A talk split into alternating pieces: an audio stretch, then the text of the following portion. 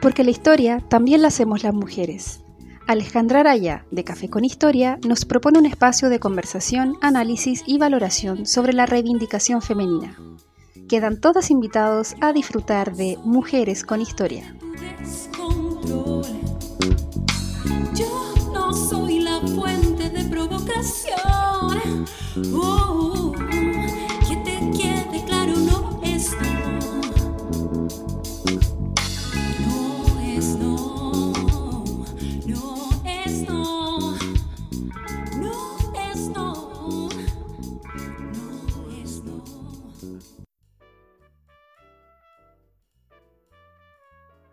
Hola a todas, mujeres con historia. Estoy acá de vuelta en un nuevo capítulo. Había tenido una, una pausa, pero estoy de regreso con todo, eh, con una invitada que eh, viene a representar una organización eh, que lleva muchos años haciendo un trabajo muy admirable en contra de la violencia eh, hacia las mujeres. Eh, Priscila González, a quien agradezco aceptar esta invitación. Bienvenida, ella es eh, eh, participante de la Red Chilena contra la Violencia hacia las Mujeres. Así es que, Priscila, bienvenida a Mujeres con Historia. Hola Alejandra, muchas gracias por la invitación y a nombre de la Coordinación Nacional de la Red extiendo este saludo y agradecimiento también. Gracias, muchas gracias a ustedes. Priscila, eh, quería preguntarte por eh, cómo nace esta red. Eh, sé que eh, es una red que nace, eh, bueno, que co- conforma una serie de organizaciones, de colectivos, ¿cierto? Desde el año 90 en adelante, que buscan erradicar la violencia hacia las mujeres y hacia las niñas, y que también es la ex red chilena contra la violencia doméstica y sexual. Pero cuéntanos un poquito más de cómo nace la red, qué actividades comenzaron realizando durante los primeros años de ejercicio.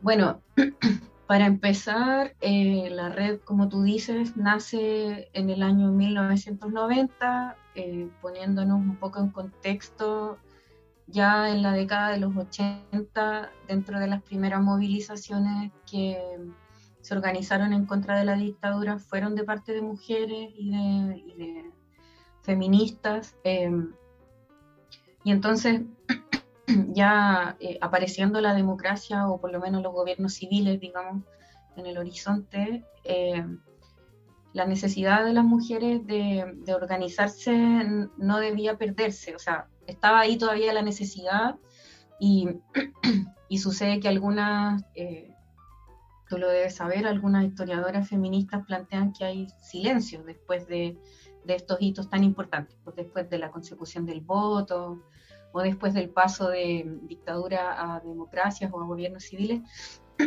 Em, y, y es parte también de un debate em, histórico entre las feministas, entre las, las institucionales y las autónomas.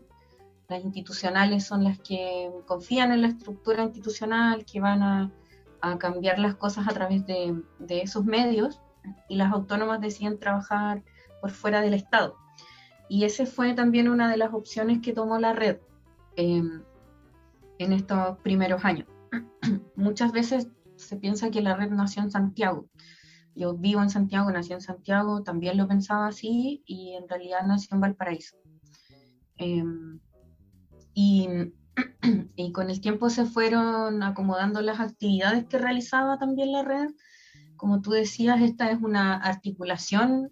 eh, trabajamos bajo el concepto de, de red, o sea, que no es solamente nosotras en la coordinación nacional, sino que estamos vinculadas con organizaciones a lo largo de todo Chile. Y en, esta, eh, en estas organizaciones, en esta articulación, eh, en, en, los años 90 igual era un poco más lento, ¿cierto? Era como llamarse por teléfono, visitarse en la casa, eh, organizar una reunión que duraba meses la, la, planificación para que se pudiera concretar.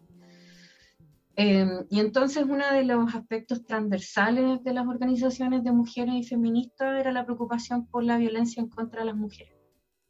Eh, esta, nosotros hoy día como que podemos decir ya, pero hay ley de violencia intrafamiliar, hay ley que tipifica el feminicidio, los tipos penales se han ido ampliando, el femicidio eh, ahora se considera también el que se perpetra dentro del pololeo y todo eso, pero cuando la red se estaba conformando no había nada de eso, no había nada, no, no había ni siquiera una reflexión que nombrara la muerte de las mujeres como un crimen de género, como una cuestión, eh, como el, el, extremo del continuo de violencia, que es el concepto con el que nosotros trabajamos, eh, no existía esa reflexión. Y por lo tanto tampoco había ni políticas públicas al respecto, ni, ni leyes, ni...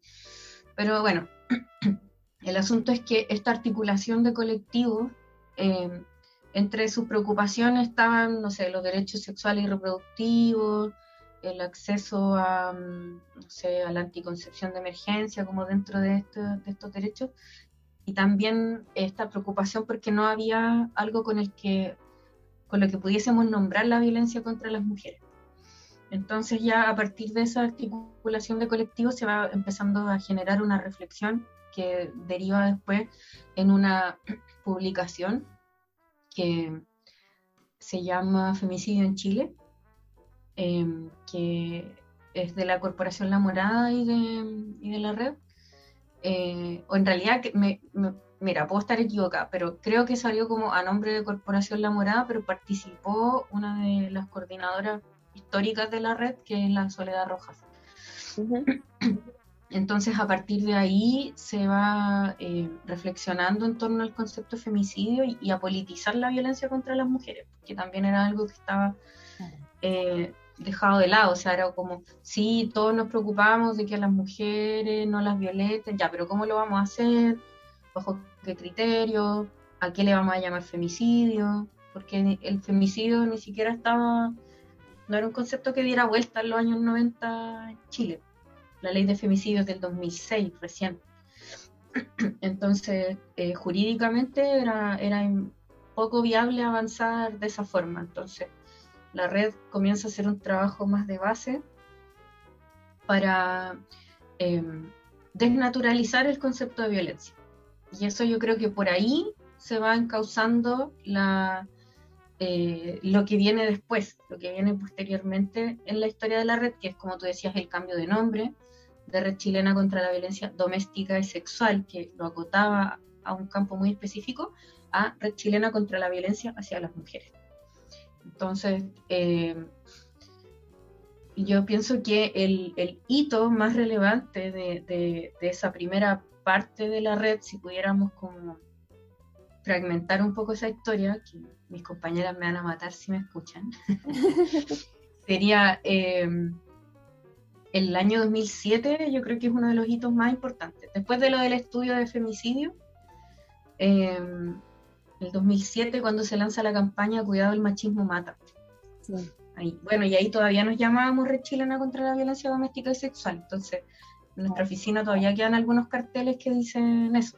Eh, y esta, esta campaña, la primera, eh, el primer año que se lanza, es solo con el afiche que dice Cuidado, el machismo mata, que es una idea de feministas españolas. Tampoco es que haya surgido acá la idea propiamente tal. Después, en las siguientes versiones de la campaña, sí, eh, los eslóganes van, son de parte nuestra. Eh, pero ese primer eh, afiche, Cuidado el machismo mata, es una idea de la feminista española.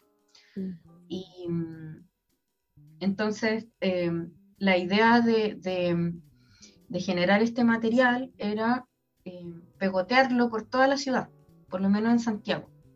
pegotearlo en Santiago, en avenidas grandes, no sé, pues Avenida Independencia, Gran Avenida, La Alameda,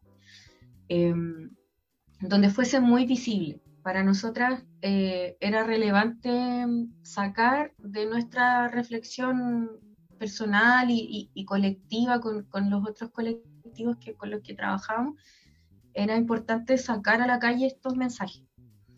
em, y sacar, a, su- vez, sacar la discusión de estos círculos pequeños, sabiendo que la violencia contra las mujeres es un problema transversal a toda la sociedad, no solamente a un grupo específico o a una población específica de mujeres, sino que al ser un problema sociocultural, político, incluso económico, eh, es algo que nos constituye como cultura. Entonces, eh, era relevante sacar esos mensajes a la calle. Y en un principio la campaña tenía eh, una duración de tres años. Eh, como lo hacían o lo hacen todavía muchas organizaciones que postulan a, a financiamiento internacional. Entonces, este financiamiento duraba tres años. Y luego, eh, ya pensando en, en el último año de campaña, que era el 2007, 2008, 2009, eh, ahí, bueno, el diagnóstico que se hacía con las otras organizaciones era que esta campaña tenía que continuar, porque había tenido un cierto alcance en Santiago y en algunas otras regiones, pero este alcance eh, se nos empezó a salir de las manos. Ya no sabíamos hasta dónde íbamos a llegar, porque las compañeras contaban que con ese material ellas generaban talleres, eh, encuentros de mujeres, reflexiones. Eh, cuando nosotras estábamos como ya por da- dar por terminada la campaña, ellas estaban empezando. Entonces necesitaban que la campaña continuara y entonces se propone que, que haya nuevos mensajes y que estos mensajes sean construidos con las organizaciones y así ha sido todo este tiempo. O sea, todos los mensajes que nosotras hemos sacado de, mm, de afiches de campaña han sido pensados, conversados en un proceso largo de ir y venir, de, discutir, de, no sé, hasta de superar la vergüenza a veces de proponer algún mensaje. Eh, todo eso eh, nos lleva varios meses. Eh, y entonces esto se, se- usualmente se decidía en una de las asambleas nacionales que, que teníamos. Antes de la pandemia nosotros teníamos dos asambleas al año, asambleas nacionales. Entonces una era en abril y la otra era en noviembre. Entonces una iniciaba el hito de la campaña eh, donde se pensaban los mensajes y se, se dejaba como tarea para la casa que las compañeras mandaran los mensajes. Después viene el proceso de selección y ahí hay que definir también como en qué nos vamos a entrar en cada año. Intentamos hacer una planificación, no siempre nos funciona. Eh, y entonces eh, ahí, se, eh, ahí va aparejado también como lo que pasa con la historia del movimiento de mujeres y los mensajes que aparecen. Pues, no sé, pues, por ejemplo, nosotras siempre comentamos que en 2011 sacamos un cartel que decía educación pública, laica y no sexista. Pero imagínate, pues, el 2011, hoy día estamos en el 2022 y ya sabemos más o menos de qué se trata esta educación no sexista. O por lo menos sabemos que no queremos una educación que sea sexista. Ahí hay un consenso en eso. Por lo menos entre las feministas, entre, no sé, las personas de izquierda. Eh, en el 2011, las compañeras siempre cuentan que salían con el cartel, por ejemplo, a una marcha estudiantil, y la gente les preguntaba, oye, ¿qué es eso del sexismo? ¿Como sexo? Así como, ¿pero qué tiene que ver el sexo con esto? Entonces ahí la lucha era por la educación pública, gratuita y de calidad. Nosotras decíamos educación pública, laica y no sexista. Eh, y entonces pasa que como que de repente sucede que nos adelantamos a ese debate nacional o, o somos de las que van impulsando esos debates que después se transforman en debates nacionales. Y eso es muy bacán porque ha quedado en la historia de las campañas. Em, así que, bueno, no sé si he hablado mucho, Sí, lo pero que pasa es que eso es como... la, red ha tenido un trabajo súper pionero, eh, porque han aparecido también otras organizaciones feministas y claro, como bien dices tú, hoy en día hay conceptos que se manejan mucho más, eh, pero la red ha venido haciendo un trabajo como previo, ¿cierto? Como que eh, su rol ha sido como instalar eh, estos conceptos, estas ideas, ¿cierto? Estas consignas que después han sido poco a poco integradas, ¿cierto? Y, reflexionadas eh, que también han sido acuñadas por otra- otras organizaciones, pero, pero sí, o sea, un tremendo trabajo eh, de muchos años. Y tú mencionabas también lo de esta coyuntura del 2007. Eh, también el tema de pasar de la violencia doméstica y sexual a violencia hacia las mujeres, como una cuestión más grande, más general, eh, cotidiana, incluso si se quiere. Eh, ¿Tú crees que eso, ese cambio, esos cambios, digamos, eh, han tenido que ver con el significado de feminismo que las ha ido representando, que también quizás ha ido evolucionando con el tiempo? Sí, mira, yo pienso que tiene que ver específicamente con la manera en que nosotras politizamos y la manera en que conceptualizamos a, propósito de la violencia. La violencia pasa a ser como eh, una muestra más explícita, una cuestión más tangencial, más eh, como eh, al tacto, como que está ahí, está, está a la vista, lo- la vemos, la escuchamos, la percibimos, pero detrás de toda esa eh, construcción acerca de la violencia, hay una cuestión que es estructural. Entonces yo pienso que pasar de llamarnos Red Chilena contra la Violencia Doméstica y Sexual a violencia contra las mujeres tiene que ver con esa evolución, eh, ese cambio en nuestra manera de, de conceptualizar la violencia. Como de, de partir como de lo urgente, de lo más evidente que la violencia doméstica y sexual, a hablar de violencia contra las mujeres como, una, como un concepto más estructural y que, mm, y que engloba no solamente ese tipo específico de violencia o esa manifestación específica, sino todas las demás. Eh, la violencia económica, la violencia simbólica, que de repente son como bien difíciles de explicar, porque la gracia de la violencia simbólica es que se reproduce sin que nos demos cuenta. Entonces, empezar a decirle a las personas que tal o tal cosa es violencia, es como la gente dice, oye, pero si es un comercial nomás. Oye, pero si no pasa nada, si, si se sabe que todo Chile es papito corazón. No sé. y, y señalar que eso es un tipo de violencia es algo que al principio costaba que, que- que las personas lo vieran. Hoy día ya está más difundido. eh, el, el feminismo ha tomado masividad. Entonces, eh, también, asimismo, los conceptos que nosotras hemos ido poniendo sobre el debate también han ido circulando mucho más. Claro, claro.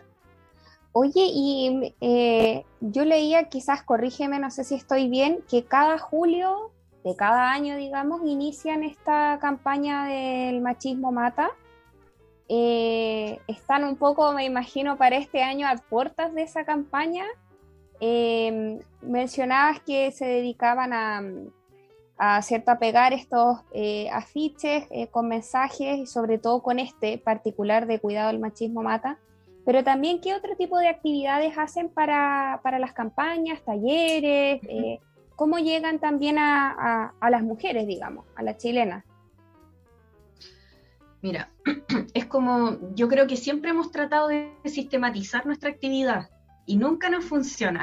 Entonces, yo soy administradora pública de profesión, imagínate, mi cabeza es cuadrada, pero he tenido que aprender que estar en el movimiento de mujeres y feministas y específicamente en esta organización tan particular es prácticamente un arte. No puedo agarrarlo como si fuera cualquier cosa a administrar.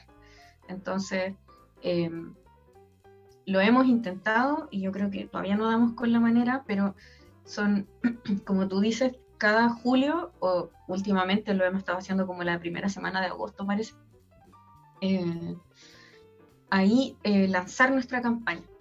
Entonces, la primera mitad del año nos dedicamos a pensar qué vamos a hacer, qué énfasis le vamos a poner a las cosas, con cuánta gente contamos, eh, a conseguir los financiamientos. Eh, y también a la, a la, par se piensa en los mensajes, pues se tiene asamblea y todo eso que te comentaba. Y ya, eh, ahora que estamos en junio, eh, estamos ya en la parte de diseño de los afiches, luego se mandan a imprimir y después se pegotean. Pero claro, a raíz de, de la campaña, también nosotras preparamos un documento que se llama dossier informativo. Uh -huh. Ese dossier lo distribuimos a la prensa, a las organizaciones que quieran contar con esa información y es como como un estado del arte de la situación de la violencia en Chile. Eh, entonces recogemos cifras, ahí por ejemplo nosotras eh, hemos hecho énfasis en distintos dossiers eh, sobre que las cifras de carabineros, gendarmería, la PDI, el Ministerio Público, aunque se refieran a un mismo delito, tú, no, están unificadas. Entonces, como, ¿cómo vamos a, a estimar la magnitud de un, de un problema si no tenemos unas cifras que sean adecuadas? Eh, o, o de repente nos vamos encontrando con temas que, que nosotras no teníamos en nuestra cabeza, que no estaban en nuestra órbita. Por ejemplo, la trata de personas. Nosotras antes nunca habíamos hablado de trata de personas. Y ahora estamos pensando así como, ¿cómo metemos el tema de trata de personas en la campaña?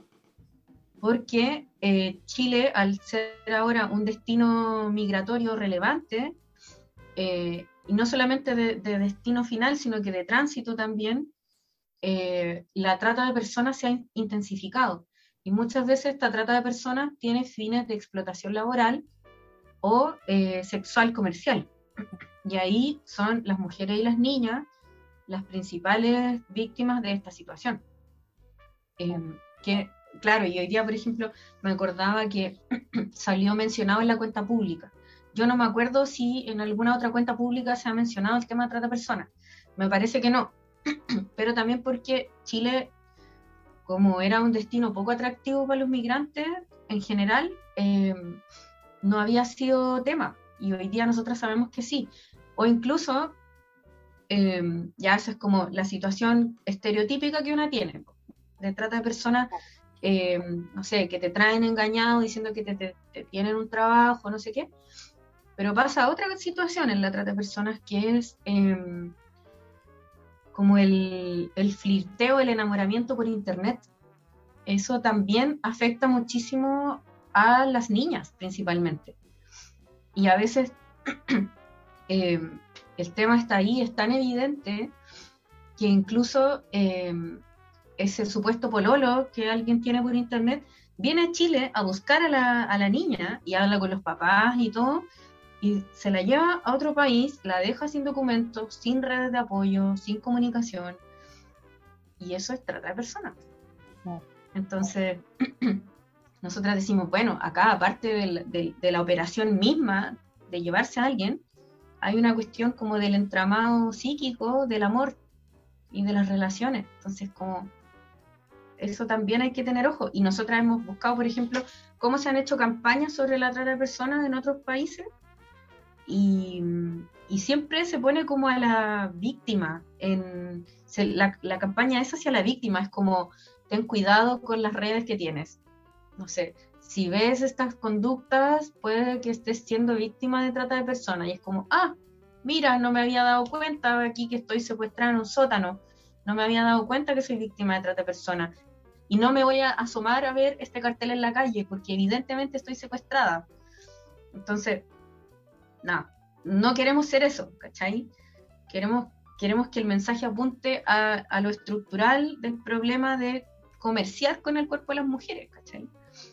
Em, entonces, claro, lo que, lo que todo el mundo ve en las calles cuando están pegando nuestros mensajes son esos eslóganes, pero la discusión que hay detrás, hoy nosotras hasta de repente nos enojamos entre nosotras mismas porque el debate es muy apasionado. Y, y no siempre, no todos los años podemos poner todos los mensajes que queremos. Por ejemplo, yo en, en las discusiones de, en la coordinación estuve así acaloradísima discutiendo porque yo quería incluir un mensaje sobre las personas privadas de libertad, específicamente las mujeres privadas de libertad. Ujú. Eh, nada, y ahí fue muy difícil y como que la conclusión era, ya, si bien tenemos reflexión al respecto y queremos que esto sea tema, como que no estamos preparados para ponerla en un cartel.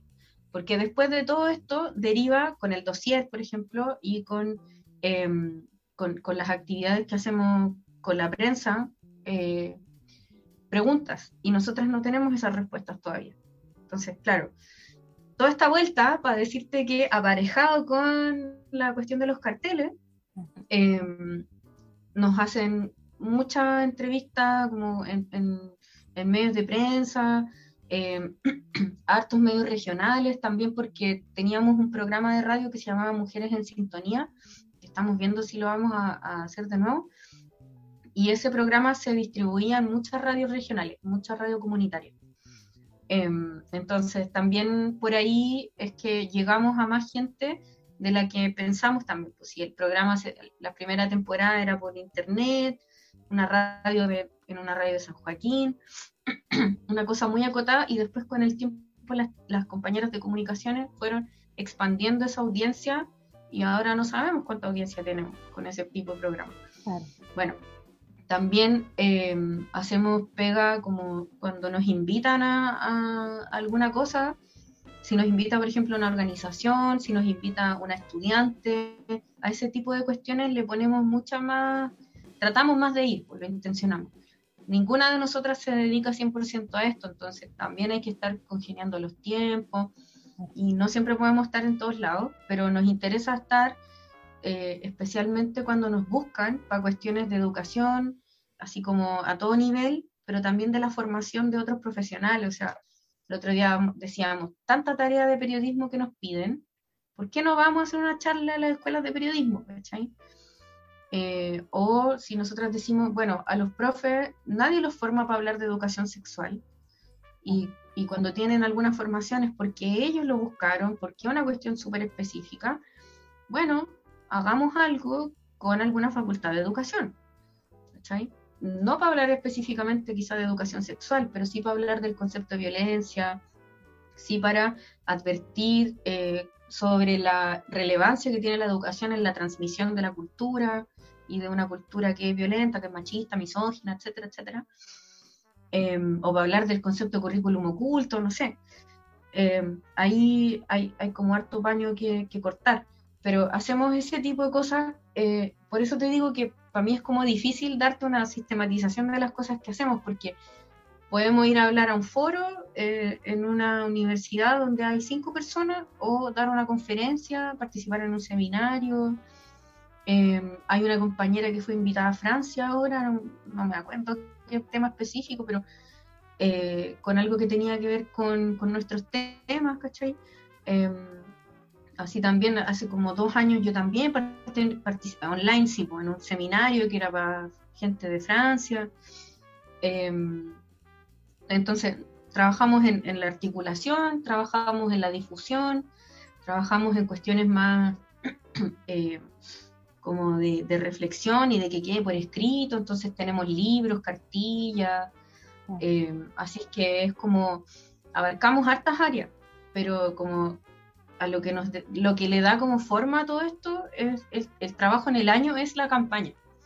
Entonces va a depender mucho de los contenidos que tengamos en la campaña cada año.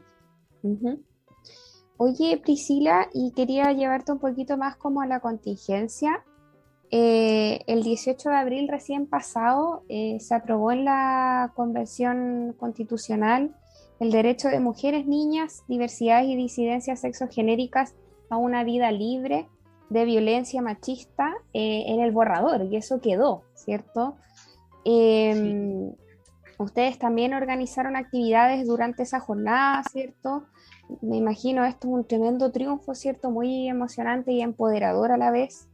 Eh, ¿Y qué expectativas tienen ustedes como red de, de lo que pueda llegar a, a, ser la convención, ¿cierto? Y, y de aquí para adelante, digamos, ¿cierto? Porque eso es como una puerta hacia el futuro un poco.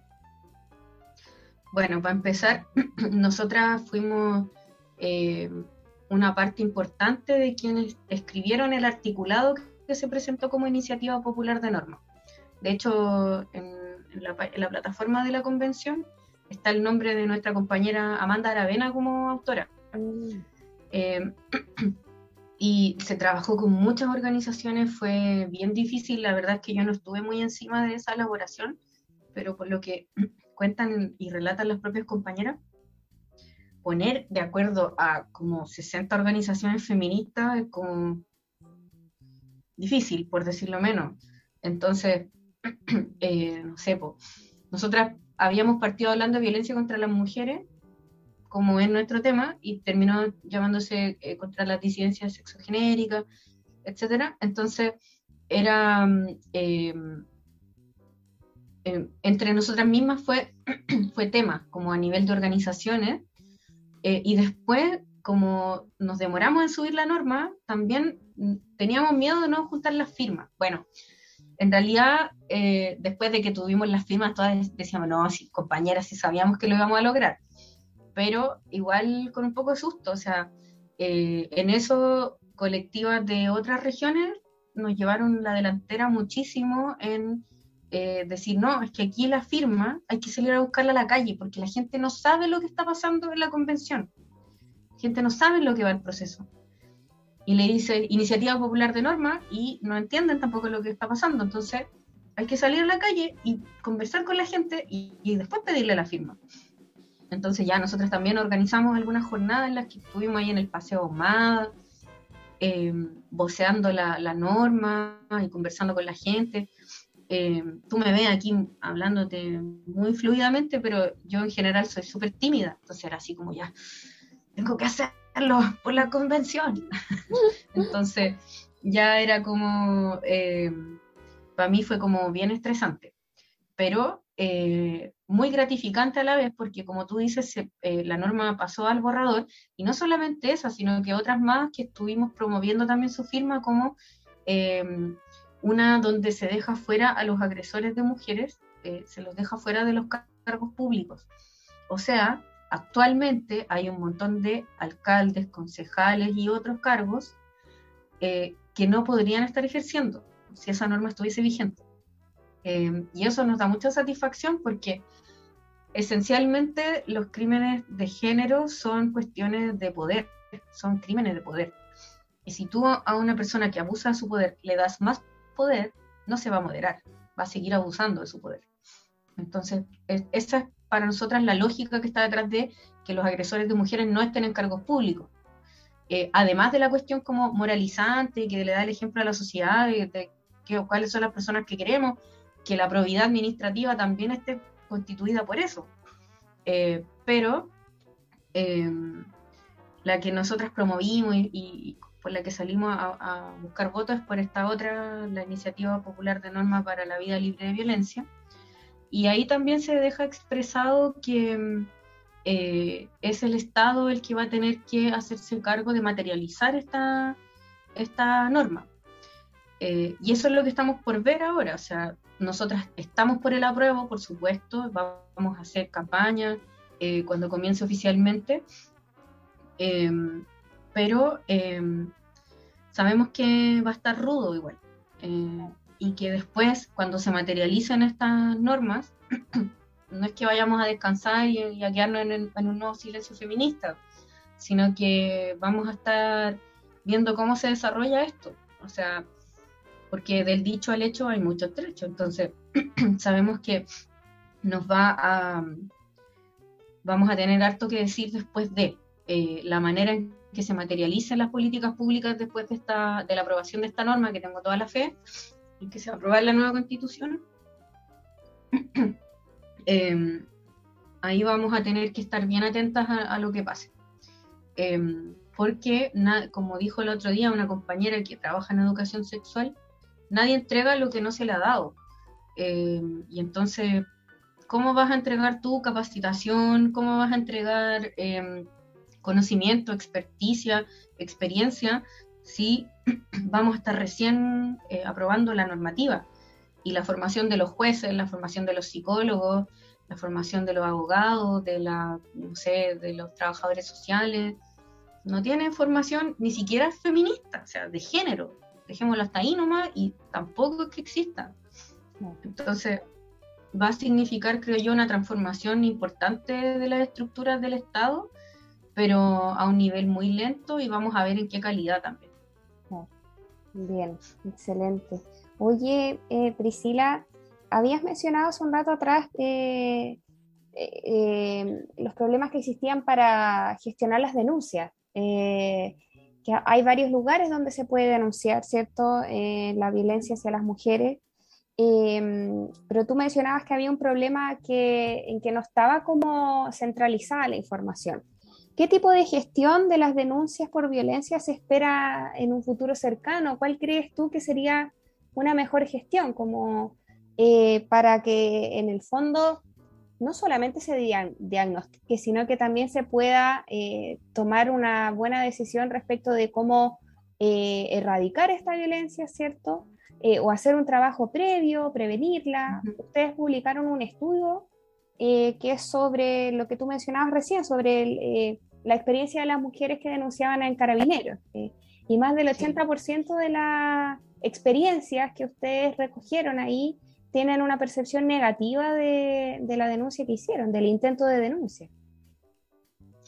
Sí, claro, porque, bueno, en parte tiene que ver con todo el tema de la formación, ¿cierto? Eh, Claro. Los carabineros, ¿cuántos cuántos se forman? Menos de un año. Eh, y, y nos- nosotras, cuando vimos, por ejemplo, en televisión, eh, cómo era la capacitación en derechos humanos de carabineros, era como, esto, esto no es una capacitación, o sea, tenía ahí 200 aspirantes a carabineros frente a, no sé, a algún consejero del INDH hablándoles de conceptos básicos de derechos humanos. Eso no es una capacitación en derechos humanos, o sea, ¿qué ser humano puede quedar eh, capacitado para ejercer algo tan relevante como la fuerza pública, por ejemplo, eh, con una capacitación de una jornada eh, con 200 funcionarios más? Entonces, nosotras decíamos, si derechos humanos es, es así, ¿cómo serán las capacitaciones en género? O sea, peor. Y obviamente lo comprobamos mediante este estudio que hicimos de recoger las experiencias. y más allá de, de cómo se maneja la información en específico, con lo que nosotras nos topamos es con un concepto de violencia hacia las mujeres que está muy fragmentado. Entonces, jurídicamente hablando, digo, entonces, por una parte está el femicidio, por otra la violencia intrafamiliar, que, que eso también no necesariamente es toda hacia las mujeres, aunque en su gran mayoría sí lo es. Eh, la violencia hacia los niños, niñas y adolescentes, eh, la violencia en el espacio callejero, el acoso sexual y, laboral, eh, y todos esos corresponden a, o, o tributan, digamos, a un derecho más grande que lo engloba, pero está disgregado. O sea, una tiene que ver con el derecho al trabajo, el otro con el libre tránsito, el otro con, eh, no sé, eh, la niñez. Entonces, jurídicamente el concepto de violencia está muy fragmentado en la legislación chilena. y a partir de esa fragmentación es que también aparecen programas gubernamentales que están fragmentados a la vez, o sea, que apuntan a objetivos que son diferentes. Para nosotras basta con el eh, mero hecho de aspirar a vivir una vida libre de violencia, que ese tiene que ser nuestro norte. Y con un entendimiento completo de lo que, de lo que eh, implica, de lo que significa la violencia hacia las mujeres como un constructo social, como un método para resolver conflictos que tienen algunos, eh, como parte de los botines de guerra, eh, como parte de la colonización incluso. eh, todo esto está bajo el mismo paraguas, que es el concepto de la violencia contra las mujeres. A partir de ahí es que para nosotras se debiesen desarrollar las legislaciones. No al revés, no empezar primero con el síntoma y después ver dónde se clasifica, sino que todo esto tiene que ser eh, entendido como un continuo en el que nosotras no elegimos vivir esta vida libre de violencia, o sea, con violencia, y que el Estado debe promover una vida libre de violencia. Es decir, imaginarnos cómo va a ser esta vida nueva sin violencia y hacer todo lo posible para su fomento. Que se anticipe a la violencia, no que este sistema siga produciendo víctimas que después van a quedar reparadas a medio, sino que eh, desde eh, la raíz del problema, desde eh, las estructuras que reproducen la violencia, que se trabaje ahí, que se trabaje en el sistema de justicia, en la formación de los agentes del Estado, en eh, la formación de los profesionales de la educación y de toda la comunidad educativa en realidad, eh, en los servicios de salud y así, o sea, eh, las macroestructuras que también colaboren en que esta vida libre de violencia eh, sea una realidad.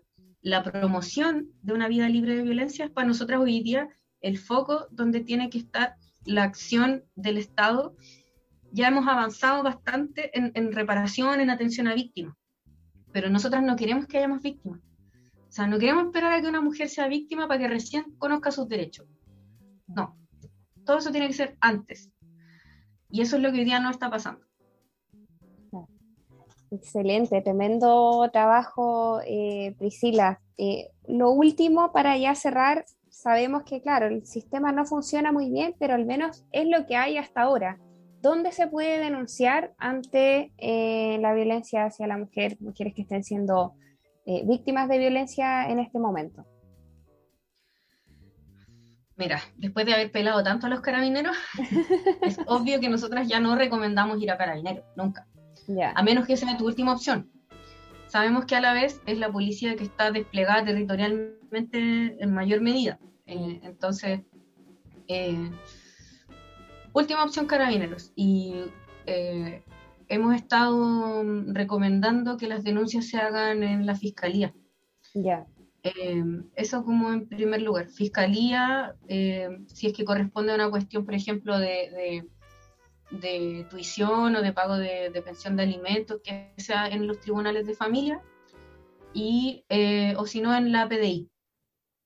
Em, pero lo más relevante, en, paralelo con, con hacer una denuncia y ojalá tener la fortaleza para ratificar la denuncia después y continuar con todo el proceso, eh, lo más relevante es tener una buena red de apoyo, porque va a haber momentos de flaqueza, sí o sí, van a haber momentos en los que vas a querer retirar la denuncia, en el que vas a querer decir, ya, si en realidad no es para tanto, puedo seguir igual con mi vida.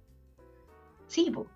¿Cuántas de nuestras mamás y de nuestras abuelas y de nuestras bisabuelas siguieron igual con sus vidas, pero completamente quebradas por dentro? Entonces, eh, te- esa red de apoyo a su vez eh, porque puede que a lo mejor ninguna de, de- de tus auditoras esté viviendo violencia, pero sí que esté acompañando a alguien que está viviendo violencia. claro. Y cuando a una le toca hacer red de apoyo, es un poco frustrante porque la, la persona va y viene con su, con su tema. Eh, no, es que ya no, que ya no quiero denunciar, que me arrepentí, que ahora están bien las cosas, que se ha portado tan bien. Todas las cosas que hemos escuchado para esas personas que están apoyando a personas viviendo una situación de violencia, mucha paciencia y, con un apoyo constante que, que escuche, que acompañe, que no juzgue, eh, eh, las cosas igual van a caer por su propio peso.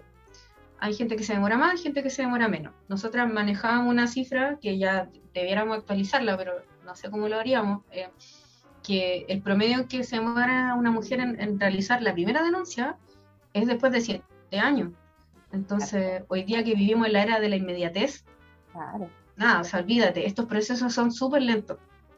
Y nosotras lo hemos visto en todo nuestro trabajo activista, porque en realidad nosotras no damos atención, por ejemplo, no hacemos asesoría, pero de repente nos toca estar en, casos así eh, y sabemos que, eso toma tiempo. Entonces, si, van a denunciar, que sea la fiscalía, eh, que además ahora tiene una unidad de género eh, y que creo yo que ha estado desarrollando un buen trabajo. Eh, y para las que les toque acompañar a alguna amiga en esta situación, mucha paciencia. Eso es lo único que, que podría decir por ahora. muchas gracias Priscila, de verdad te agradezco, hemos llegado al final ya de nuestra entrevista. Eh, muy agradecida por porque hayas estado acá en Mujeres con Historia y bueno, eh, nos escucharemos en un próximo episodio de Mujeres con Historia. Que estén muy bien. Atención con Gracias. las informaciones que, que dio Priscila, así es que para que sepan y estén atentas. Muchas gracias. Chao, chao.